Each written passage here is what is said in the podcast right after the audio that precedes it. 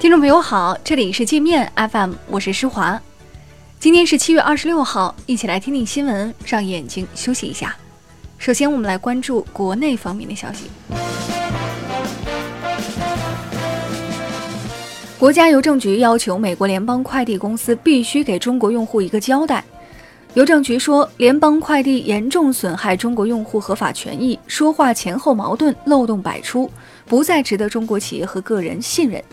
中国已建立不可靠实体清单制度，将依据有关法律法规，对列入清单的实体采取必要的法律和行政措施。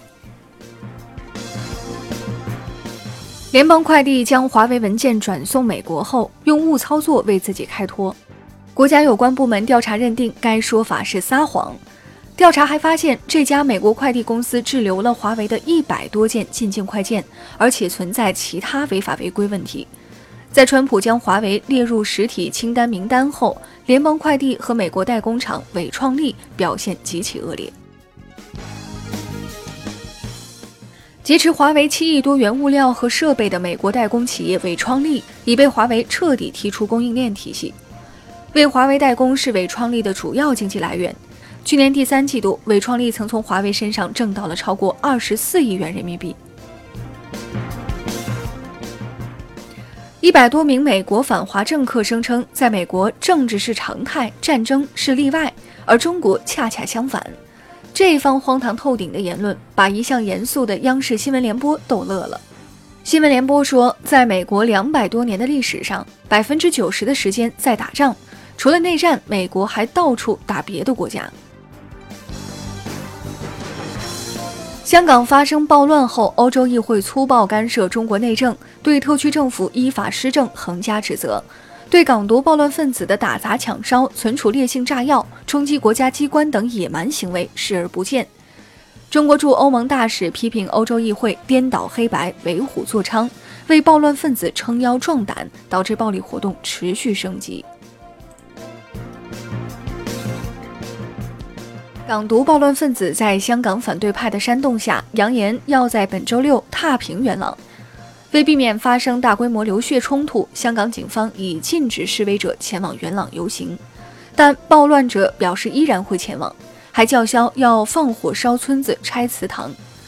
元朗村民组织负责人说，如遭侵犯，村民将用家中的农具进行反击。蔡英文窜访团队走私香烟丑闻持续发酵。据台湾媒体爆料，走私香烟数量已增加至一万多条，另外还有两车精品。运输这些走私货物的车辆全部来自蔡英文办公室。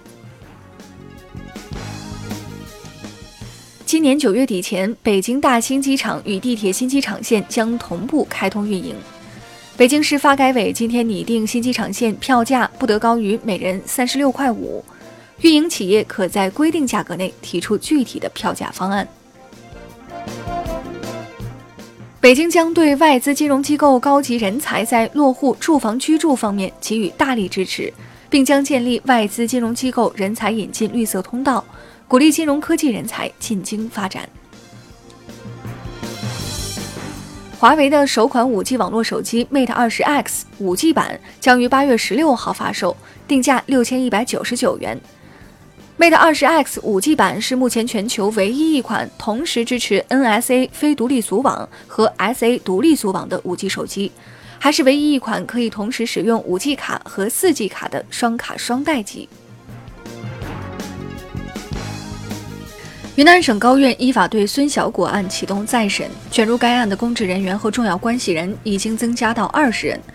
孙小果曾因强奸、侮辱妇女、故意伤害、寻衅滋事等罪被判处死刑，但实际服刑只有十二年零五个月。我们接着来关注国际方面的消息。美国联邦政府决定恢复死刑，在今年底前处死五名杀害儿童的犯罪分子。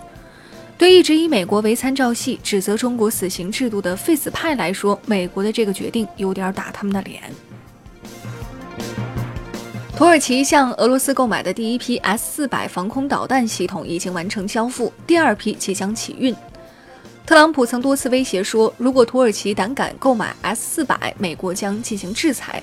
但埃尔多安不为所动。土方还表示，如果美国继续损害土耳其利益，土方将关闭驻地美军基地。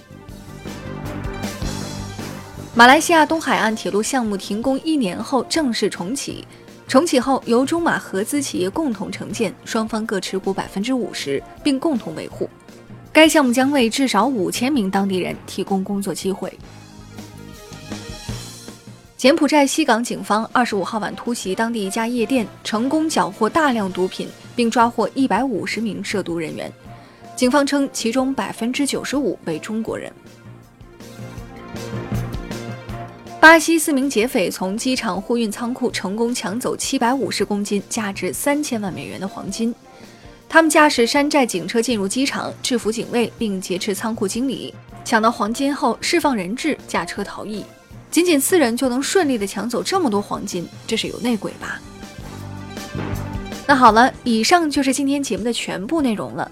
感谢您的收听，我是施华，欢迎您下载界面 App，在首页点击试听。找到界面音频，更多精彩内容等着您收听。